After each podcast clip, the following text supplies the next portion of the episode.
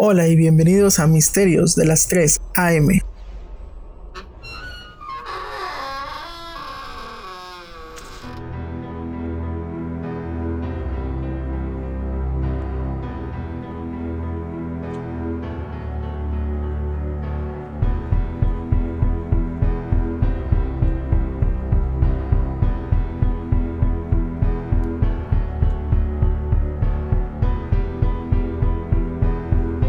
Misteriosos, bienvenidos a otro episodio más. Bueno, sí, otro episodio, el sexto episodio de su podcast de misterio favorito. Como siempre, soy Lalo y me acompaña Madame Misterio. Uh, hola, misteriosos escuchas. Hoy estoy como Madame Misterio, alias la diva, la diosa, dios en tierra de mortales, pero siempre yo. Así. ¿Cómo estás, Lalo? En pocas palabras, Doña Misterio. Doña. Bien, Ay, bien. sí. Este Bien, teléfono bien, me estamos- cambia el nombre. Pues bien, estamos bien iniciando nuestro 2020 con más misterios y más historias entretenidas para todo nuestro público. Así es, exactamente son las 3 de la mañana. Bueno, por si nuestros amigos no lo saben, nosotros siempre grabamos exactamente a las 3 de la mañana en cabina. Ya les luego les vamos a platicar las cosas que han sucedido. Ah, no, no es cierto. la gente diría, ¿graban a las 3 de la mañana? Sí. Si a esto le llamas cabina, si en tu casa le llamas cabina. sí, es cabina. Muy bien, Pues sí. Lalo. Y, y, bueno, hoy vamos a tener dos temas algo cortos. Eh, estamos preparándoles igual un tema chido, algo extenso para, tal vez para el episodio 10, ya lo vamos a ir platicando este, en- entre Katy y yo. Y espero que les vaya a gustar mucho ese, ese episodio. Y hoy vamos a empezar con la primera historia que nos la va a dar Doña Misterio. ¿Qué nos trae? Gra- Gracias. Bueno, tenemos hoy, se llama el caso de Thomas Johnson. Uh, ¿Has escuchado hablar de Thomas Johnson? NPI. Bueno, dicen que en 1912 un niño desapareció en un lago y lo dieron por muerto, pero apareció uno idéntico después de 60 años. Se escucha de la misma, de la misma edad, así igualito. Igualito. Bueno, te voy a contar la historia. Érase una vez, hace 106 años, ah, como historia, ¿no? Te cuento los hermanos.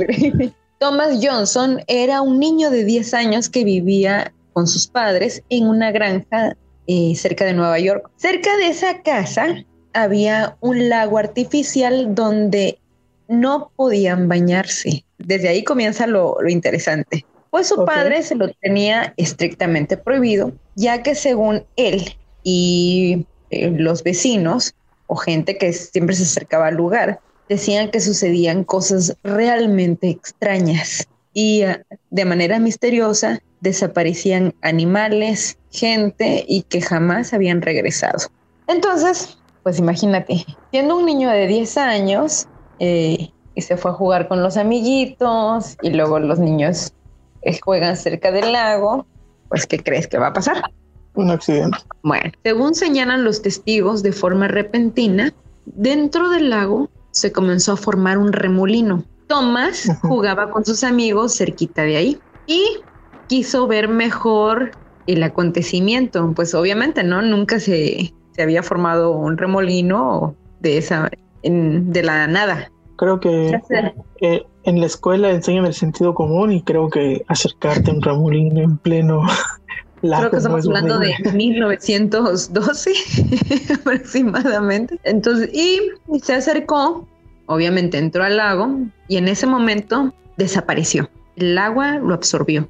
Los niños obviamente salieron corriendo, alarmados, eh, espantados, y fueron a, decirle a- al papá de, de Thomas que se lo había tragado el lago. Entonces muchos vecinos, este, cuando llegaron, pues ya no había ningún remolino ni nada por el estilo, pero pues este, comenzaron a buscar en las orillas o cerca de ahí ah, para ver este, dónde estaba Thomas y pues obviamente, ¿no? Cuando el padre de Thomas se enteró, estaba devastado, pues ya no encontraba a su hijo por ninguna parte. Así que después llamaron a las autoridades para comenzar su búsqueda durante mucho tiempo. Sin embargo, como no habían pistas a seguir, dieron el caso cerrado y finalizaron la búsqueda. Así como diciendo, no, joven, ya no va a aparecer. Así transcurrieron 60 años. Sí, es un lago. O sea, no, no había mucho como para que digas, no sé, separó el agua o algo así. Exactamente. Bueno, transcurrieron casi 60 años, ya cuando el padre de Tomás tenía 91 años, y él estaba cerca del lago, porque todo, dice el señor que todos los días se acercaba al lago, ¿no? Así como para en memoria de su hijo.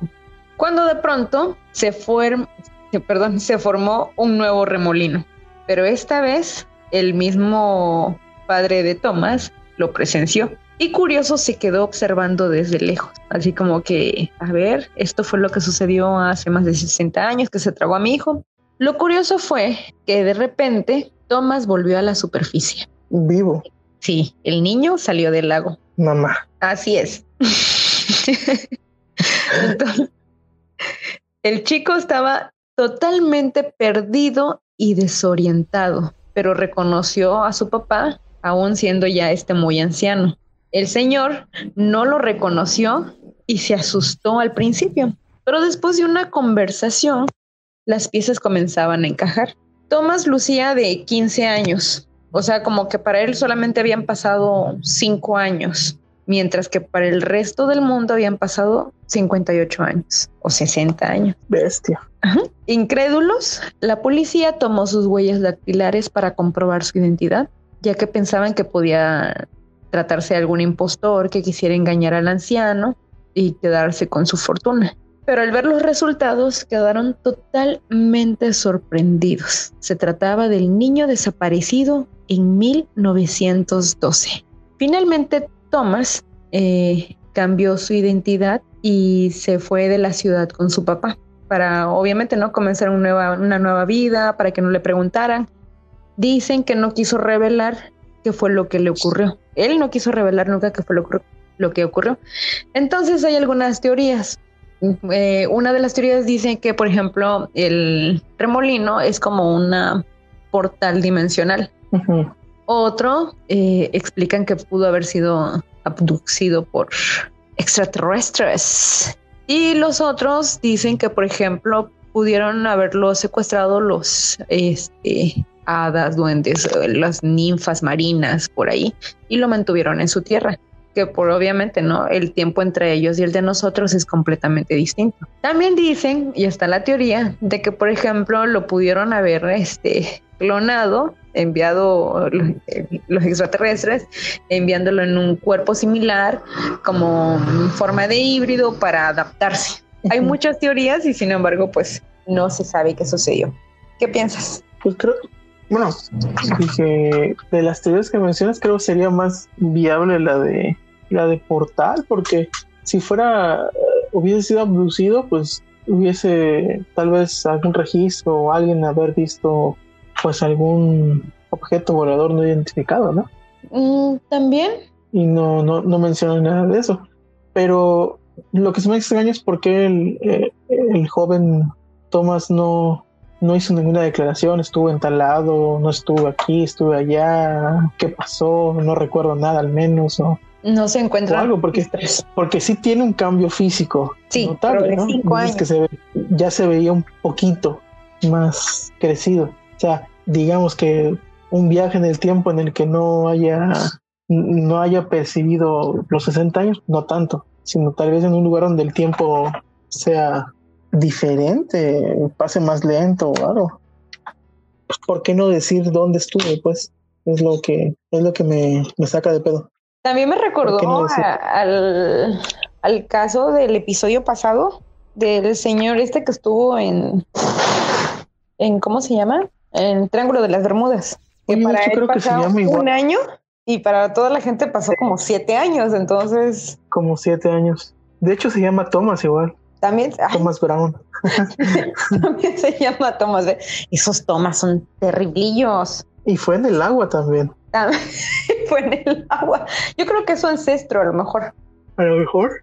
Y se cambió el nombre de Johnson. O, o Thomas se cambió de Thomas Johnson a Thomas Brown y luego le volvió a suceder. Exactamente, una reencarnación probablemente. Órale, está, está raro. Así es.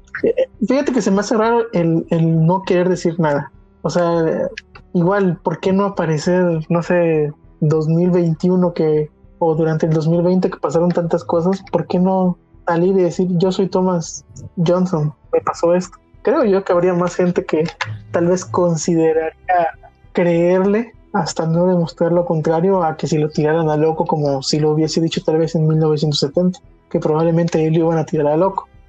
Mm. Pero tal vez ahorita, o sea, estás hablando que tal vez tendría como 50 años, 55, 60 años. Exactamente. Fíjate que si hay un caso en, bueno, revisando los TikToks eh, de cosas paranormales que te han sucedido y todo eso, hay un chico, no guardé el video, voy a ver si lo, luego lo localizo, pero le sucedió algo similar. Entonces él dice que estaba haciendo su pasantía de de gastronomía en un hotel de la Ciudad de México.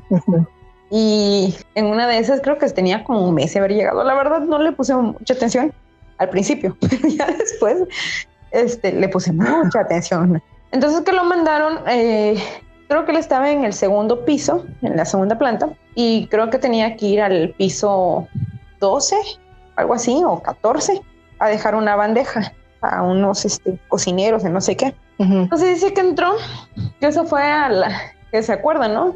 Que vio, agarró la bandeja, vio el reloj, eran las 2 de la tarde, dice que agarró, este, se cierra el, elevador, sube el elevador y se detiene en, un piso, ¿no? En un piso 8 o algo así.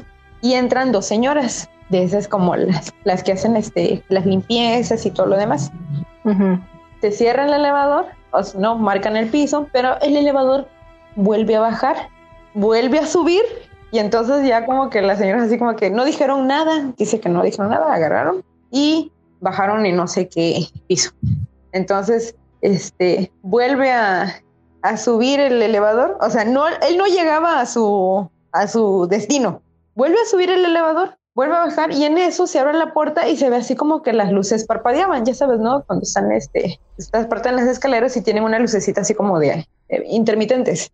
Y dice que se sube un señor con un carrito. Se lo miró fijamente, se acomodó el señor, presionó el botón, volvieron a subir y el señor sacó el carrito y después así, este, se lo quedó viendo fijamente. Él cerraron las puertas y luego él bajó al piso. Así como, pero dice que ya fue como una extraña sensación que le dio el, el señor del carrito, ¿no? Porque sí se veía así, dice que que él no percibió nada, él tenía la charola en las manos.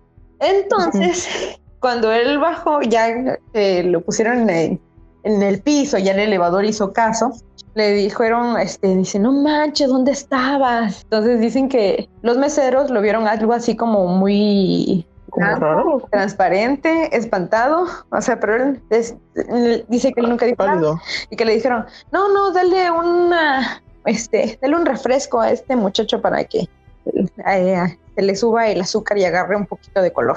Entonces, en ese momento que él estaba tomando el refresco, vio el reloj y se dio cuenta que eran las 4 de la tarde. Entonces dice él, para mí fueron unos minutos, o sea, yo me subí, eran las 2 de la tarde y yo bajé de ese elevador a las 4 de la tarde. ¿Cómo pudo haber pasado eso? Órale. Sí, está interesante. Fíjate que hablando de cosas interesantes, ¿te acuerdas del tema de la chica del elevador? la historia de la chica del elevador, la chinita. Ajá. Que, que, que apareció luego muerta en, creo que dentro de unos tanques de agua, si no mal recuerdo. Sí, sí, sí recuerdo. Eh, Netflix está preparando, creo que para en estos próximos meses va a estrenar un documental de eso. Creo que se llama Elisa Lim, algo así. Algo así, algo así, exactamente. Este van a estrenar un, un, documental de ese caso. Y ese caso igual está algo raro, tiene que ver con elevadores también. Eh, y tiene que ver con también pérdida temporal, porque si no mal recuerdo, creo que marcan que hay fragmentos perdidos de, de tiempo, de la línea de tiempo que, que se generó de, de esta chava cuando hicieron la investigación de qué le pasó de entre las, los videos que están donde ella está en el elevador como medio paranoica al día que la encuentran en el, en el tanque. Oh. Sí, sí. Pero quién sabe qué sucedió con los elevadores. Y bueno, Lalo, ¿qué nos traes tú? Cuéntanos. Bueno, yo les traigo una historia real y documentada que sucedió hace muchos años. Vamos a situarnos en 1876, con más exactitud el 3 de marzo de 1876. Una mañana en Bath County, Kentucky, eh, en la granja de la familia Crouch, se daría lugar un suceso que fue un misterio y que hasta la fecha creo yo que no hay una respuesta lógica y creíble a este suceso, aunque hay un par de teorías y hay una versión que supuestamente es la razón de lo que sucedió. Eran alrededor de las 11 de la mañana en esta granja cuando la señora Crouch tomaba un breve descanso de sus actividades rutinarias de la granja y en ese momento se percata, de, de hecho, eh, no estaba ni nublado, era un día soleado, muy lindo día en la granja. Y se percata que inicia una lluvia inusual. No eran gotas de agua, era carne. Empezó a llover carne. A ver, ¿cómo? Bueno, llovían trozos. ¿Lluvia de hamburguesas? Sí, pero sin el pan, la lechuga, el tomate, la cebolla y, los aderezos. carne, carne, carne. Carne, carne, carne. llovieron trozos de carne de entre 5 y 10 centímetros de, de diámetro. Este suceso pasó en un área de entre 100 por 50 metros aproximadamente. Eh, no, digamos, no fue todo un pueblo, sino fue en, esa área donde tuvo lugar esa dichosa lluvia de carne. Asombrados, dudaron mucho de sus instintos. Por un momento pensaron que su vista los estaba engañando y hasta pensaron que estamos, nos está dando un derrame cerebral o no sé, algo que nos está haciendo alucinar. Pero no, no, o sea, no podían creerlo y poco a poco se fue corriendo la voz eh, de esa noticia por todo el condado. Tanto gente ilustre del momento como periodistas, como, como pobladores, como granjeros empezaron a, a enterar y fueron a, dicha, a dicho lugar para ver, presenciar este suceso. ¿no? En, en, esos años no se logró llegar a ninguna conclusión. O sea, pues nadie pudo dar una explicación pues, lógica que dijeras, no, pues pasó esto. La señora Crouch dio entrevistas eh, a diversos periódicos de, esa época, a los, a los reporteros, donde incluso el New York Times la bautizó como The Kentucky Meat Shower o la, o la lluvia de, de carne en Kentucky, así le pusieron.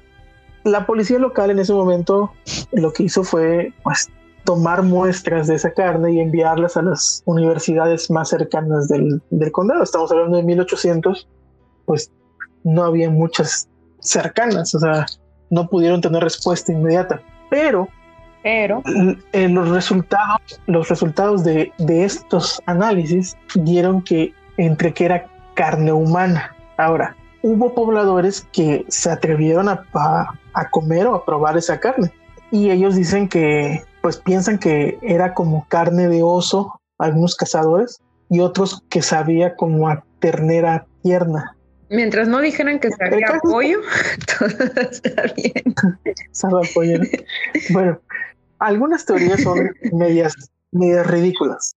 Mi gusto, mi criterio son ridículas. Que fue la que más usaron, eh, de las que considero ridículas, es que ya que los resultados arrojaron que era carne humana, con eso formularon que esta, que esta carne provenía de personas que quedaron atrapadas en un tornado a las a los alrededores del condado y que cuando dicho tornado los, los atrapó, estas personas estaban afilando cuchillos y pues durante el tornado se picotearon y quedaron hechos en trocitos de de, de 5 a 10 centímetros.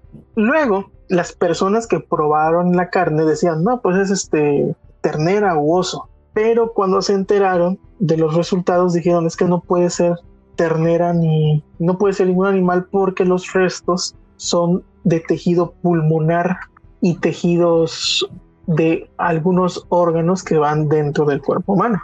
Entonces, así como que, what the fuck. La otra teoría que fue la que, según autoridades y algunos y la comunidad científica puso como esta es la, la, buena, es que en esas áreas existen dos tipos de buitres o sopilotes, carroñeros estamos hablando. Entonces, que la teoría es de que una parvada grande de buitres se ha de ver alimentado de restos probablemente humanos aunque no sé dónde pudieron haber encontrado tantos restos humanos como para hartarse una parvada tan grande que ocupe un área de 150. Este, y, por, y, esto explicaría por qué el tamaño irregular, pero a la vez como que promedio de entre 5 y 10 centímetros.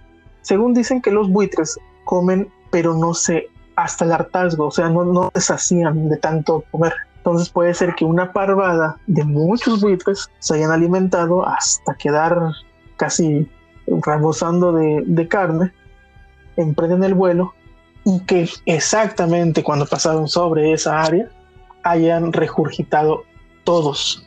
Se me hace muy, muy ilógico que todos al mismo tiempo. Puede ser que también sean como los humanos. Uno vomita y el otro le da asco y vomita y así se fue una cadena entre toda la parvada.